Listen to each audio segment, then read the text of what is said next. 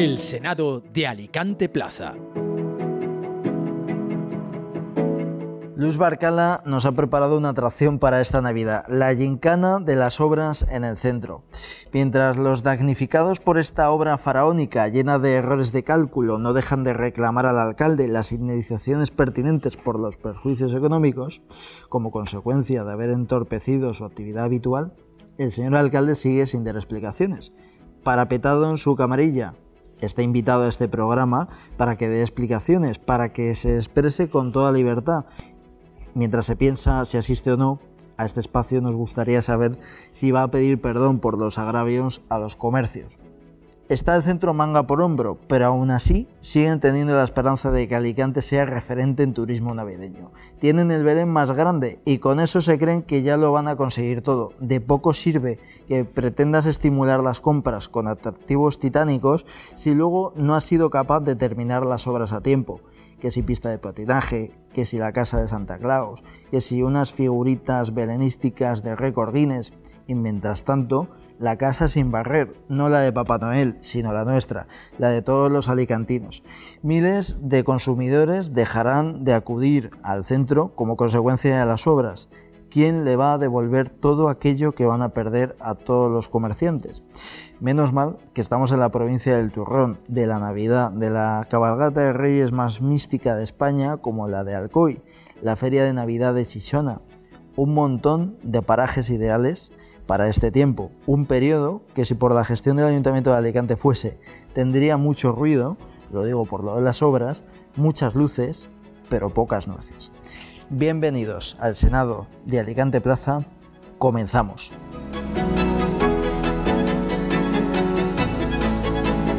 Antes de la entrevista, pues tenemos la recomendación de nuestro patrocinador, la librería Pinchonanco. Nos vamos a ella y hoy vamos a coger un libro pues especial, un libro escrito por Federico Lizón, titulado Siete cambios y creo que es pues una obra ideal para este tiempo, este tiempo, ¿no? Pues que termina un año natural en el cual pues que siempre se ponen pues los propósitos de año nuevo y en el cual en esta obra pues se aborda pues quizá esos cambios que todos pues tenemos que en ocasiones parar y saber pues cuáles tenemos que hacer y este libro es ideal pues para eso para reflexionar sobre ello y que no nos olvidamos no nos olvidemos perdón pues de pensar de recapacitar de hacer autocrítica con nosotros mismos y esos siete cambios que a lo mejor tenemos que hacer en nuestra vida.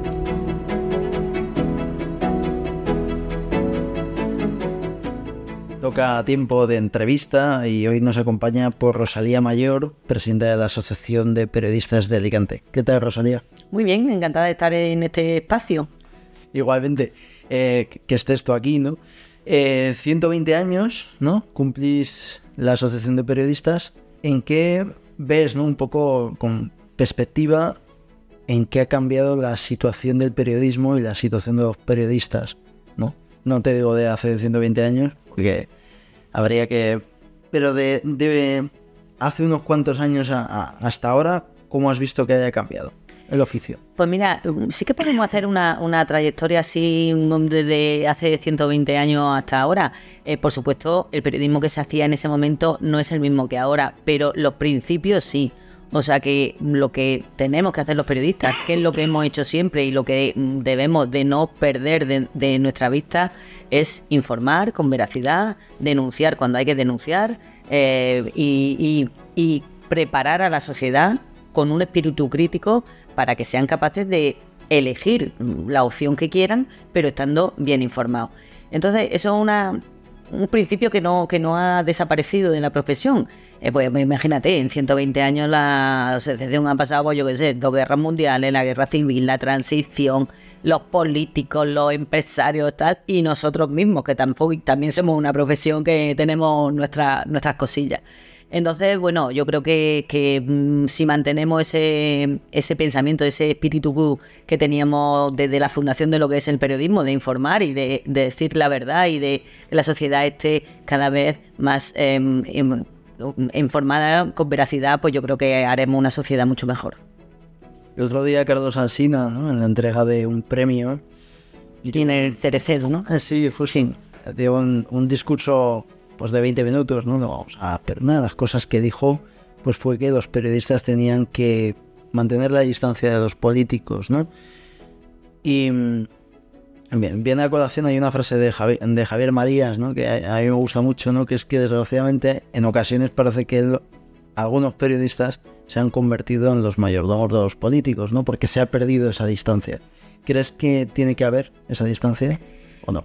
Eh, por lo menos tiene que haber el respeto de que cada uno tiene que hacer su trabajo. No puede ser que los periodistas respetemos el trabajo que hacen los políticos y ellos sean los que nos respetan el nuestro. O sea, no puede ser que yo vaya a una rueda de prensa y me digan, no, no puedes hacer preguntas, o el asesor, que muchas veces es también periodista, que se ha ido al lado oscuro, que diga, eh, no, no vaya a preguntar hoy de esto, o que hoy no toca, o tal, o lo que sea. Entonces, nosotros respetamos su trabajo, que ellos nos respeten el nuestro, que tenemos clarísimo lo que tenemos que hacer en nuestro trabajo. Y entonces se puede tener cercanía. Yo tengo cercanía con muchísimos políticos y, y, eso no quita para que a la hora de hacerle una pregunta o hacerle una, una entrevista o lo que sea, no vaya a preguntar lo que creo que a la sociedad de verdad le, le interesa saber. Como he dicho al principio, pues cumplís 120 años, la Asociación de Periodistas de Alicante. ¿Nos puedes pues dar unas pinceladas ¿no? de las actividades que tenéis pues, para la conmemoración de este año? Pues yo no sé si se nos ha ido un poquillo la cabeza porque hemos organizado muchísimas cosas. Empezamos, bueno, eh, la semana pasada presentamos a los medios de comunicación un poco las, las actividades que íbamos a hacer para el 120 y empezamos porque el día 12 inauguramos una exposición de periodismo en el Archivo Municipal de Alicante con la colaboración de la Concejalía de Cultura. El 19 presentamos un cupón de la 11 que saldrá el día 24 de enero, que es el día de los periodistas, el patrón San Francisco de Sales, y saldrá con el logotipo nuestro del 120 aniversario. Luego estamos preparando con muchísima ilusión en la noche del Off the Record, que será el 8 de febrero, porque bueno, queremos que sea nuestra gran celebración, ¿no?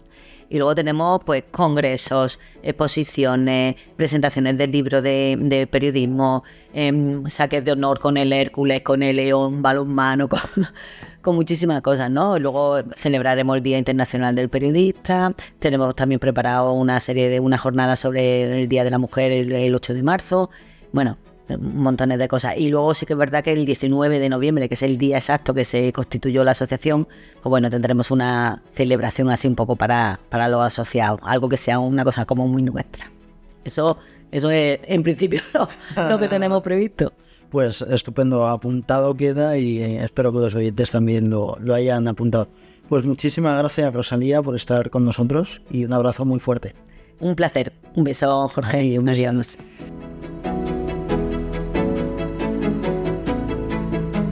Tenemos tiempo de tertulia y hoy pues me acompaña Carmen Casanova. ¿Qué tal? Hola Jorge, buenos días, encantada de estar otra vez aquí. Buenos días, igualmente ya has visto que tu apellido ya lo tengo... Ahora ya lo has tengo... muy bien, los deberes hechos. Te tengo que decir que cuando estaba poniendo aquí los nombres de los que participabais en la tertulia me salía Carmen Álvarez, pero he dicho no, no, Casanova. Muy bien. y Thais Peñalver, ¿qué tal? Muy bien, de la casa para la casa, otra vez volviendo aquí. Totalmente, no, no. Eh, espero que estéis a gusto en, este tiempo, pues que siempre nos. Hoy somos pues solo dos, eh, pues soy solo dos, así que... Bien rodeado estás. Total, total. Echamos de menos a, David y, a Miquel, ¿no? Sí, así siempre. que siempre, siempre, un abrazo a, ellos dos, ¿no? Y bueno, quería preguntaros, pues eh, estamos en fechas navideñas, vamos ya a empezar la Navidad, como quien dice, y además hace un año aproximadamente yo escribí un artículo hablando pues, de si Alicante podía ser referente navideño o tal. ¿Vosotros qué creéis? ¿Creéis que Alicante puede ser referente navideño? O lo digo por lo del Belén, ¿no? Es decir, no es que me haya despertado ahora con el orgullo de alicantino, ¿no? Es decir, hay motivos, aunque sea mínimo, ¿no? El Belén gigante, récord Guinness. ¿Creéis que eso es suficiente o no? Hombre, yo creo que, ya lo es en algunos casos referente em, y quizá estamos atrayendo a lo mejor un tipo de turismo como es el nacional, que estamos acostumbrados siempre al, extranjero y, Y es verdad que yo sí creo, creo que, lo, que lo está siendo. Eh, el Belén, desde luego, si tienen oportunidad de verlo, sobre todo los municipios de alrededor, eh, la gente de los municipios es fantástico. Lo que pasa que también eh, hay muchos referentes navideños, como la Feria del Turrón, que ahora también en el inicio de la etapa navideña pues están acaparando desplazamientos eh, hacia, hacia esa visita obligada también. Entonces, pero yo creo que sí, que se puede, que está convirtiéndose en algo que visitar, ¿no? en algo emblemático ya en nuestra ciudad. Carmen ha puesto un poco la parte de Santa Claus, voy a traer yo un poco la parte de Grinch. yo no soy tan optimista, creo que, bueno, sí, el, Belén gigante es eh, un, un hito en Alicante, ¿no? pero creo que ya no se puede vivir tampoco de rentas pasadas. Vivimos en una, en una era como muy volátil, muy de lo que era novedad del año pasado, este año ya no tanto. Entonces creo que... ¿Cuánto tiempo hace que el Belén, que, se instaló el Belén ya? ¿2020? ¿2020? Cuatro años. tercer año, creo que ¿verdad? es la tercera Navidad. Yo creo que si Alicante va a vivir de esas rentas, creo que no está siendo suficiente. Por ejemplo, el año pasado se introdujeron Los Ángeles, que quieras que no es también eh, un poco pues ese reclamo de, bueno, es que aparte del Belén grande tenemos esto, pero eh, yo me, me, enfoco más, por ejemplo, en las luces y me da que pensar de creo que no acompañan a esa grandiosidad del Belén o eso que se pretende de, ser un referente, ¿no? porque, bueno, sí, eh, sobre todo el centro está, está con luces, más ahora con la redistribución que han puesto el árbol en, en la Avenida de la Constitución, pero luego miras los barrios periféricos y, por ejemplo, la Avenida de Orihuela, que, es una avenida, una avenida grande, es, apenas está iluminada. Yo creo que no es suficiente con, con, el Belén y sobre todo si el Belén ya es el tercer año que se instala. Sí, te, he visto ahí. A ver, Thais apuntaba también a lo de la periferia, ¿no? Quizá o acompañar el Belén con otro tipo de, mm, pues de adornos o de iluminaciones que también eh, la gente que ya visita el Belén año tras año pues pueda tener algún otro tipo de, interés en visitarlo. Pero es cierto que mm, eh, en grandes ciudades, como pudiera ser, y vamos a poner capitales de Europa o de la Unión Europea o incluso, incluso la capital, Madrid, eh, los barrios periféricos no tienen la grandiosidad de los adornos navideños, sino que el reclamo está lógicamente más en el centro, quizá también por la eh, peatonalización de distintas zonas que eh, te invitan a pasear y sobre todo en el clima de Alicante que podemos tener eh, esa facilidad de las temperaturas, porque a lo mejor tú vas a Madrid y el frío te da igual, que esté o no esté, la Plaza Mayor es indiscutible que tienes que visitarla, el encendido de las luces está en distintas calles todas céntricas para que tengas ahí pues el barrio la zona donde moverte en cuanto a gastronomía también, en compartir con los peques. Entonces sí que estoy contigo, con Thais, en, esa, en darle más opción al turismo, no solo el Belén, pero sí que es cierto que las, las ciudades o las capitales de, provincia en este caso dejan las periferias, o sea, no es solo Alicante, sino que el resto de ciudades acompaña ¿no? a, esa, a ese, a ese, olvido o ese no reclamo tanto de que el turista vaya a las afueras de la ciudad.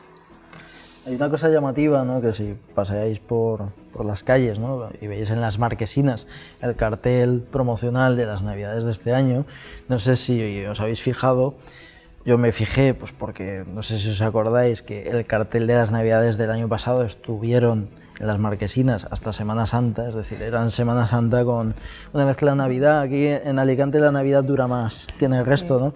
Y me ha llamado la atención que es prácticamente el mismo cartel, salvo pues, un pequeño motivo, un pequeño cambio, ¿no?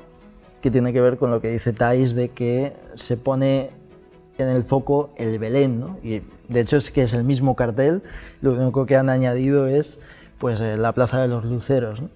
Es decir, que mm, ¿Creéis que voy más allá? ¿no? Eh, ¿Se debería hacer un frente común en toda la provincia? Quizá como ciudad pues no tengamos nada que aportar, pero en la provincia, el turrón, en Gijona, la feria de Gijona, eh, la cabalgata de Reyes de Alcoy, ¿no? y seguro que me estoy quedando el juguete, ¿no? que es... En Elda eh, también la cabalgata es espectacular. O sea, justo ¿no? te pones a sacar, ¿no? Y ¿creéis que si hiciésemos un frente eh, provincial, además este podcast lo escucha gente de toda la provincia, pues sí que podríamos ser un destino llamativo, es decir, que al final pues se hiciesen rutas por los diferentes enclaves de la provincia. La unión hace la fuerza, yo creo que sí, que a, nivel provincia, justo iba a apuntar también que el tema de mercadillos en Alicante flojea un poco. Entonces, bueno, tienes ese mercadillo del turrón que es referente, porque además es la cuna del turrón en España, es de, la máxima productora eh, europea o de las máximas productoras europeas de turrón. Eh, entonces, yo creo que ahí tienes un gran potencial. La cabalgata, como apuntabais, tanto de Elda como de Alcoy. El tema de que, bueno, Ibi sea, por ejemplo, eh, ciudad juguetera o, la Folla de Castalla.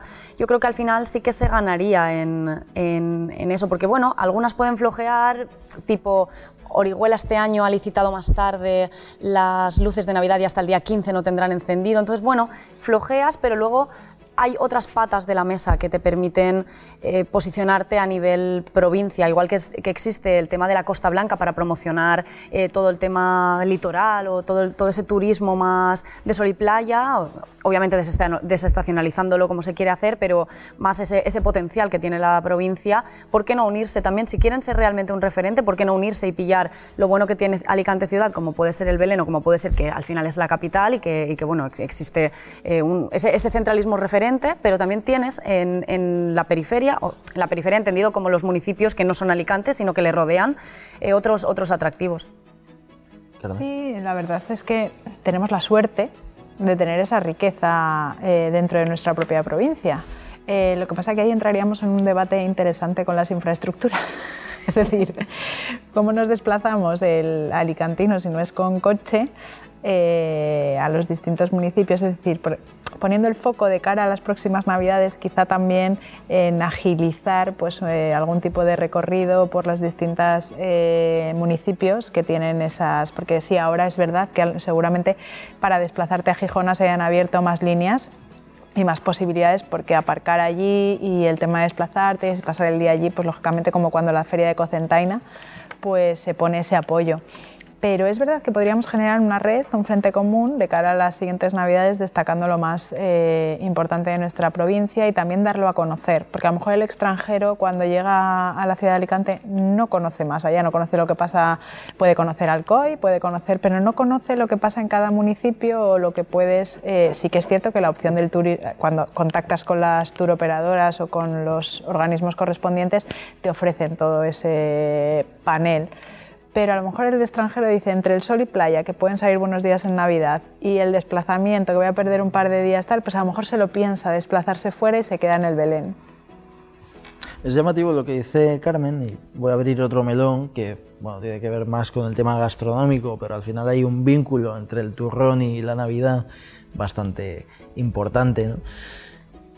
Tiene que ver con lo de promocionar, promocionar lo nuestro a nivel provincial. A mí me llama mucho la atención y no es porque sea uno de los que boicotea los productos catalanes, yo creo que hay que consumirlos, pero me llama mucha atención que prácticamente uno vaya a un supermercado de Alicante y se encuentre más turrones de X marca catalana, no voy a decir, porque si no tendrían que pasar por caja y habría que poner aquí un datáfono, ¿no?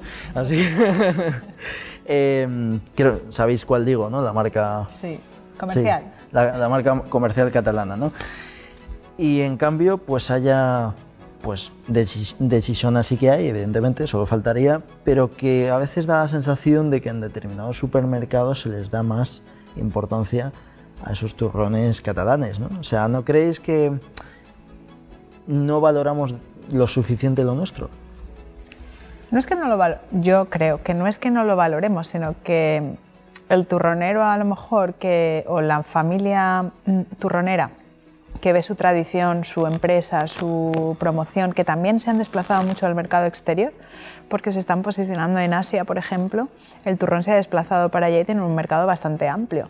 Pero es verdad que mm, yo si voy a comprar un turrón, sé qué turrón voy a comprar. ¿no? A lo mejor cuando tienes una familia con niños, con tal, pues tiras de otros turrones más comerciales porque ya que vas al supermercado y vas a comprar tal, no te paras. En ese momento el niño está con que es Navidad y tal y coges el turrón, lo metes en el carro y fin. Mm. Pero cuando vas allá o cuando ya tienes esa percepción de lo que es el turrón, pues lógicamente ya no te vale. entonces a lo mejor el esfuerzo que tienes que hacer para desplazarte a Gijona o a las tiendas donde son único y exclusivo productoras de, o sea, eh, donde te venden turrón, pues ahí ya lógicamente están también tirando de ti para que conozcas, para que sepas y, te, envuelvas de todo lo que lleva el, turrón. ¿Estáis? Sí, exacto. Opino un poco como, como Carmen también. Eh, a veces sí, bueno, si, si vas con niños, ¿no? Lo que dices, que tira que es Navidad, no que esté producido aquí, que sea de kilómetro cero, que sea de, la gran tradición artesana que, existe en Shishona. Eh, es cierto que la feria en este sentido permite promocionar eh, pequeñas marcas también que quizás no se encuentran en los supermercados, pero también los supermercados eh, no son tontos, no optan por, las marcas que tiran también. Entonces, bueno, entiendo ese esa promoción de, otras marcas de fuera, pero no podemos olvidar que aquí tenemos eh, pues, eh, unos turrones, que, es que es la cuna del turrón. Qué difícil es ser profeta en tu tierra, pero qué necesario serlo también. Es como cuando vas a unas grandes galerías y las distintas marcas de ropa que tienen una exclusividad se venden en sus propios stands o están colocadas de diferente forma que lo que es la marca comercial de la gran galería. Entonces, lógicamente ahí lo que estás haciendo es posicionarte, distinguirte, darte esa exclusividad que el cliente muchas veces también busca y lo trasladamos a la ropa porque es algo al complemento, al bolso, pero lo podemos trasladar en este caso al turrón. Es decir, hay una marca comercial que se vende y que está en toda lo que es una superficie comercial única, pero luego en cada stand o en cada parcelita su turrón, la familia que se dedica única y exclusivamente a esa producción, pues tiene su, privacidad y también sus ganas de ser exclusivo, ¿no? que al final es lo que vende. A mí, lógicamente, me gusta el turrón y sé lo que es como unos bombones que solo se venden durante la época del frío, no vamos tampoco a decir la marca, pero solo se venden durante la época del frío porque ellos consideran, además que invita ¿no? a tomártelo, pues, a comértelo, pues que están como eh, protegiendo su exclusividad de esa forma. ¿no? Es llamativo lo, que decís las dos, ¿no? me ha gustado, bueno, que viene a englobarlo vuestro argumento, ¿no? Que es lo que has dicho de marcas que tiran, ¿no? Es, me llama mucho la atención y ahí es donde a lo mejor tenemos que hacer autocrítica eh, desde Alicante, desde la provincia y desde Gijona, em, en el sentido de, os voy a contar una anécdota, ¿no? Estuve en Madrid hace pues un mes aproximadamente y estuvimos pues en una de las tiendas pues, más turísticas del turrón, ¿no? Eran todo turrón de esa marca catalana y cuando les preguntamos que si tenían turrón de Alicante nos miraron como si les estuviésemos pidiendo, pues no sé, un plato de, de la India o de por ahí, ¿no? O sea, fue algo, llamativo, ¿no? Y, y, nos enseñaron turrón de Alicante, pero de esa marca, ¿no? Y no era de esa marca, esa, esa, esa tienda, ¿no? Eh, ¿Qué está fallando precisamente para que el turrón alicantino a lo mejor tire menos que determinadas marcas, ¿no? que no es la cuna del turrón precisamente. ¿no? Pues quizá lo que apuntabas tú al principio, ¿no? que debemos hacer nosotros para eh, conseguir nuestro hueco, que, lógicamente deberíamos hacerlo porque efectivamente Alicante tiene eh, ese turrón que es único y exclusivo como el juguete que apuntaba antes Thais. Eh, pero también pasa con el cava y requena. Es decir, el cava tú ya lo asocias al catalán y entonces la gente está como más mm, cava catalán y comercialmente se vende. Y sin embargo el cava de Requena pues no lo tienes tan asumido o tan ¿no? a la vista vas a comprar un cava y no piensas, no pides. Pero sí es verdad que nos falta, eh, eh, yo creo que el cómo exportar eso hacia, hacia nuestro entorno más cercano y luego lógicamente para que nos sirva de ese reclamo turístico. Ahí ya veremos si nos interesa o si lógicamente estamos focalizándonos solo en eso, porque también con las temporadas aquí o sea, es algo que es estacional. El turrón al principio era estacional, ahora es verdad que tú vas en marzo a comprar turrón o en junio y puedes comprar turrón. Y luego el turrón da mucho de sí en cuanto a la cocina, que se están elaborando platos con turrón, con lo cual ya hemos desestacionalizado esa parte del producto.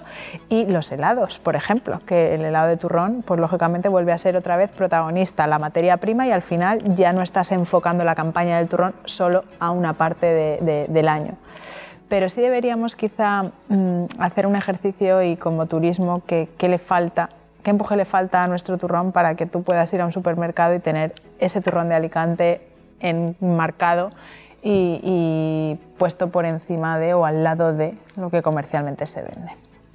Me estoy acordando ahora que estaba hablando Carmen de lo de los turrones y tal, me está entrando el gusanillo de comer turrón. El otro día entrevisté a Agustín Yorca de Marcos Tonda y le dije en la entrevista, creo que es la, la, pe- la peor entrevista que peor lo he pasado porque me estaba entrando un hambre mientras veía tanto chocolate, pues ahora me está pasando lo mismo, así que debe ser las semanas de, de que te entre hambre, ¿no? Pero bueno, ¿tú qué opinas, Thais? No, Preguntabas que qué falla, quizás sea la información o la manera de comunicarlo, no lo sé, porque todos tenemos en mente eh, una de las grandes marcas de Shishona, ¿no? ¿no? No voy a cantar ni siquiera el jingle que se me viene a la cabeza, pero quizá pueda ser, no sé si la manera de comunicarlo o la información que reciben ese- esos consumidores o la que, la que piden esos consumidores, porque quizás pienso yo o siento, no sé si es un sentir común, que el consumidor a veces no es consciente de eso que consume. Sí que es verdad que últimamente con el tema de la, sostenibilidad eh, o de los productos no testados en animales, o etcétera, etcétera, sí que somos más conscientes de lo que consumimos, pero quizás el propio consumidor no se pone a investigar de, ah, mira, es que esta es una marca que realmente se produce aquí. Entonces, quizá falte eso, ¿no? El, pedirla un poco. Fui a una cata de cervezas hace no mucho, eh, cervezas valencianas, y me dijeron, bueno, es que si la quieres consumir, pídela en los bares, no te la van a traer, pero si hacemos fuerza entre todos, quizá la pongan en algún bar. Y en ese bar quizá vayas por esa cerveza. Entonces, a lo mejor nos falta un poco eso, el, pedirlo y al final la demanda hace la oferta. Me dejas con la intriga de la marca de esa cerveza, Luego te la pero como no podemos decir... Luego nos la, nos la pone, nos la dices. sí. Sí, pero es verdad que lo que dice Thais también es cierto, ¿no? Porque salimos fuera y nosotros somos los primeros que el turrón que esté en la mesa pues está y ya está, y no, no se dice. Pero yo, por ejemplo, que soy madrileña, sí que me llevo turrón de Alicante fuera. O sea, cuando voy a Madrid, de hecho, en mi familia eh, se come turrón de Alicante. Pero es verdad que, nos falta eso, llevarlo a lo mejor nosotros eh, de manera particular. O sea, es decir, el tú a tú, el boca a boca, el, eh, todo eso sí que, sí que funciona, porque la gente es verdad que al final cuando lo prueba o cuando lo sabe, pues lógicamente eh, ya te quedas enganchado si te gusta el turrón. Si no te gusta el turrón, pues lógicamente pero es verdad, pero a lo mejor también luego vamos un poquito a, a las redes sociales. El otro día, mm, no sé dónde, me enseñaron un, un TikTok o un vídeo de una historia de Instagram donde había una chica que se dedicaba a comprar turrones de diferentes marcas, a probarlos en directo y a decirte lo que le gusta. Y eran todo marcas comerciales. No había ni un solo turrón de Alicante, ni uno solo. Todo eran marcas comerciales o de cocineros famosos que habían elaborado no sé qué y habían hecho la, la receta de turrón, o productos de bollería que también ahora se están metiendo dentro de la industria del turrón, haciendo turrones que no es, al final es el sabor al bollo que te comes. Entonces, claro, todo eso también está haciendo muchísimo daño, porque tú en vez de ver un vídeo donde conoces cómo se produce el turrón, dónde se produce el turrón, la cuna del turrón, la tradición, nos la quedamos nosotros y luego lo que sale a través de la red social es irte a, un supermercado, comprar toda la batería de turrones que te ofertan y probarlos delante de una cámara. Eso es lo que está vendiendo y subiéndose a redes sociales. Eh, y eso hace mucho daño porque es la inmediatez de la comunicación. Entonces, toda la campaña que tú puedas hacer detrás, pues eh, la acaban de desmoronar porque la gente se fija en eso. Al hilo de lo que dices del tema de probar y subir a redes sociales, es verdad que yo tengo que aportar un punto positivo, por, el- por lo menos en Alicante, que hay eh, muchos restaurantes o hamburgueserías que, rescato lo que decías antes también, que están elaborando productos, están elaborando, por ejemplo, hamburguesas, Sí, se me ocurren un par, eso es, carne co- con acompañada el turrón, ese de, turrón, de denominación de origen. Sí, Entonces, sí, sí. yo creo que eso también hace que, el- que le estás vendiendo al consumidor esto e indirectamente le estás vendiendo la- lo que es la marca también de, oye, si te ha gustado esta hamburguesa o este montadito, quizás no te guste con otro turrón, te está gustando con este por cómo combina o porque, por las propiedades que tiene. Entonces también te están, te están haciendo buscar indirectamente ese turrón en épocas navideñas. Pienso yo, vamos. Sí, eso es verdad. Eso es cierto que, que buscas el turrón de otra forma y además, ahora que hablabas tú también de, la- de cómo cocinamos o de también estar concienciados en los alimentos que compramos, hay eh, gente, yo tengo muchos amigos cercanos que les gusta cocinar en su casa ¿no? y buscan a lo mejor ese bote de turrón en crema o en, para ya ponerlo en los distintos platos elaborados, es decir, ya tú como consumidor lo buscas porque en tu casa lo haces. Son los menos lógicamente, pero es verdad que la gente en ese sentido sí que sí que si prueba el turrón en un plato busca ya la, que es como si dijéramos la crema de cacahuete. En el bote que compras como la mermelada, pues igual ya te venden la crema de turrón. Sí, es llamativo lo que, lo que decís, ¿no? Lo de la denominación de origen, ¿no?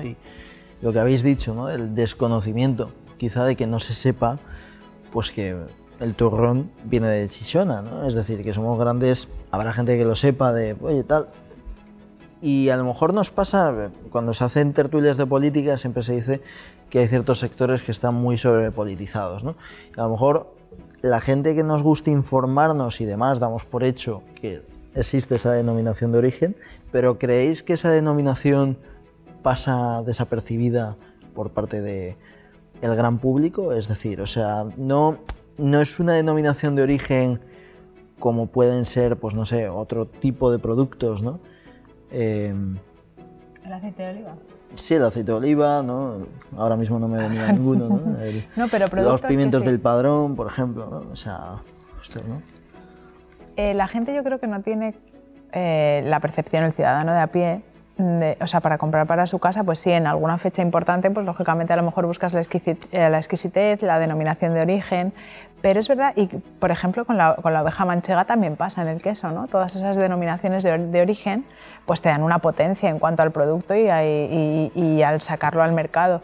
Eh, pero es verdad que si tú vas a, un, o sea, a comprar producto para tu casa, vamos, yo no conozco a nadie que en un supermercado diga, no, esto porque es de denominación de origen el concepto ese, a lo mejor sí, pues para Nochebuena, para estas fechas navideñas, pues sí, lógicamente te vuelcas, pero conforme a lo mejor esta hora de la cesta de la compra, es que también yo creo que va todo un poco relacionado, ¿no? Si la cesta de la compra no hay día o semana en la que no haya dejado de subir, tú te planteas de cara a unas navidades que a lo mejor ese producto que sí consumirías porque pues ya lo dejas apartado o en menor cantidad. En vez de comprar tres tabletas, pues te que comprar una. Entonces, todo el aceite de oliva que lo hemos puesto encima de la mesa está que es oro líquido, pero ahora de verdad lo es. Entonces, claro, si en esos productos tan elementales y básicos tienes que consumir en el día a día y el turrón no, pues lógicamente todo va en, en relación. Si a mí la cesta de la compra del día a día me la suben, cuando llegue el momento en el que yo tenga que decantarme por ese producto, lo haré o en menor cantidad o ya veremos cómo lo hago. Sí. Y además ahora que los supermercados están optando por sus propias marcas, que esas marcas las fabrican otras marcas que sí tienen denominación de origen. Se me está ocurriendo uno que creo que los tres tenemos en mente y, y, al final, bueno, te bajan el precio, tú compras eso porque está bueno, porque obviamente si te lo fabrican en la misma fábrica que hacen las, las de denominación de origen o algo que tú has probado en, su, en tu momento y que te ha gustado, pues bueno, lo compras porque así al menos también te estás ahorrando un dinero. Sí. también quería apuntar, mira, por ejemplo, estaba buscando ahora la noticia que me, recuerdo que la hice, eh, sobre lo que apuntábamos de, la información, de, si tenemos que, aprender a comunicarlo o de si, si, tenemos la información. Justo el año pasado publicamos en Alicante Plaza que, que, se iba a crear un centro de investigación del helado artesanal en Shishona, que ese helado también llevará aparejado el tema del turrón y que esto va a ser a nivel europeo. Entonces yo creo que eso también le puede dar bastante impulso. No, no, recuerdo ahora muy bien en qué trámite están, pero creo que la parcela ya la habían cedido al IGP. Entonces yo creo que eso también le puede dar un respaldo cierto, cierto nivel institucional. Ese tipo de escuelas de formación o de gastronomía y tal, creo que además hace poco también se hacía el reclamo de la escuela de gastronomía respecto de la comparación con las que hay en el norte de España o con la que hay en el norte de España, ¿no? que siempre tenemos el foco puesto ahí con la cantidad de gastronomía y de riqueza que tenemos de productos por todo el territorio nacional, no solo tener ahí el, centro culinario por excelencia, sino que también el resto del mapa, que tenemos una gastronomía muy potente, pues podamos beneficiarnos de estos proyectos que nos ayudan y además nos ponen en el escaparate de la Unión Europea en este caso o quizá en el internacional. Hablábamos al principio de, para que la gente no se piense que esto es un podcast gastronómico, ¿no? que la gente se va a pensar que soy cocinero. Que nos gustaría también. Faceta. Eh, a lo mejor se piensan que están escuchando el podcast del Chicote o algo de eso. Antes de que eso pase, eh, vamos a volver un poco al tema de la Navidad. ¿no? Es, y tenía una pregunta en el tintero lo que hemos hablado antes del Belén gigante, etcétera, ¿no? de la provincia en general. Eh, y os voy a hacer una pregunta también personal. Eh, ¿Cómo vivís vosotras la Navidad con las obras del centro? ¿no? Es decir, con la gincana que hay ahí montada. Es decir, ¿creéis que son unas Navidades menos especiales para ir de compras? Por ejemplo, recordemos que prácticamente toda la provincia va a comprar Alicante en Navidad, en los días clave. Eso se llena de gente. Eso va a determinar que gente a lo mejor compre pues, más por internet o no vaya directamente, eh, consuma menos. Es decir, eh, en Alicante las obras, es decir, que ya no mm, la movilidad evidentemente ha sido reducida, es decir, ya no esos paseos, ¿no? Pues navideños, yo creo que van a quedar un poco pues truncados, ¿no? Por muchas lucecitas que haya, ¿no? Por las aglomeraciones y también es incómodo, ¿no? Cuando bajas eh, Alicante pues con niños o con la familia y quieres ver luces, quieres desplazarte a ver los distintos em, puntos de la ciudad, pues quizás yo no creo que porque el que tiene la tradición de hacer eso lo va a seguir haciendo, creo yo. Pero es verdad que lógicamente si, si, estos días están paseando por el centro porque vienen a trabajar aquí o porque han tenido que bajar a hacer alguna gestión a la ciudad de Alicante y se encuentran esas obras que ya en verano fueron discutidas porque mm, el turismo de, vacaciones de verano, lo que hablábamos de sol y playa, pues ya también tuvimos una estación eh, de verano mm, criticada o cuestionada por el tema de las obras, pues el que lógicamente haya bajado ya a Alicante estos días y esté viendo cómo está la ciudad, a lo mejor sí que no apuesta por el paseo navideño. Y, mm, pero eh, yo espero que sí, que, bajen, que sigan bajando a Alicante y que siga Alicante siendo ese referente. El problema también van a ser las aglomeraciones en este caso, yo creo, porque la obra dificulta mucho em, ese desplazamiento de los ciudadanos. Sí, ¿Tais? ¿Cuándo dejaremos de hablar de las obras en este podcast? Eh? Esperemos que no quede mucho. A ver, yo pienso que... Si es por miedo a las compras online, yo creo que bueno, esto es una realidad que no se puede, no se puede luchar contra ello. Las compras online están ahí y van a seguir siendo. Sí es cierto que, como apuntaba Carmen, hay, muchas, hay mucha gente que le gusta ese paseo navideño, ese ir a verlo, y si tienen tradición lo van a seguir haciendo. Ahora, aquí yo creo que lo más discutido es el pequeño mediano comercio, pero también pienso que si tú conoces ese pequeño mediano comercio, sabes que quieres ir ahí. Entonces, creo que, pese a que sí que son un hándicap por el tema de la incomodidad, no creo que sean un hándicap a la hora de ir a comprar porque tú ya tienes en la cabeza, bueno, pues quiero comprar esto de aquí, esto de allá y quizás esto de una gran superficie. Entonces creo que no, no va a ser esa traba. Pero bueno, sí que obviamente coincidimos los tres en que sin obras es todo mucho más cómodo, te, permite dar un, ese paseo de calidad a la vez que ves las luces, ves, ¿no? De todas esas cosas. Como se nota que para venir al estudio donde grabamos, pues tenemos que. Por eso se habla, se habla, tan, se habla tanto, ¿sabes? O sea, si a lo mejor grabásemos en, en Elche, pues las obras, lo que pasa a mí es que me traen un poco, ahí le doy la razón a Thais, yo creo que utilizo este podcast un poco como, como desahogo ¿no? de las obras, ¿no? Os tengo, os tengo que confesar una cosa, ¿no? Muchas veces cuando voy paseando por las obras me dan ganas de mandarle un WhatsApp a Barcala y decirle, te has lucido, ¿no? O sea, porque yo lo paso verdaderamente mal por lo que dices de las aglomeraciones, ¿no? Entonces, eso sumado a la Navidad, en fin, veremos. Bueno, chicas, pues muchísimas gracias por estar aquí, Thais. A ti por invitarnos. Un placer. Y Carmen. Muchas gracias, Jorge, un placer. A ti.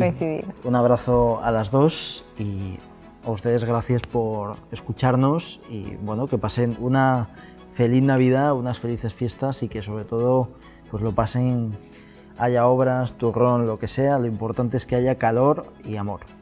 Muchas gracias y un abrazo.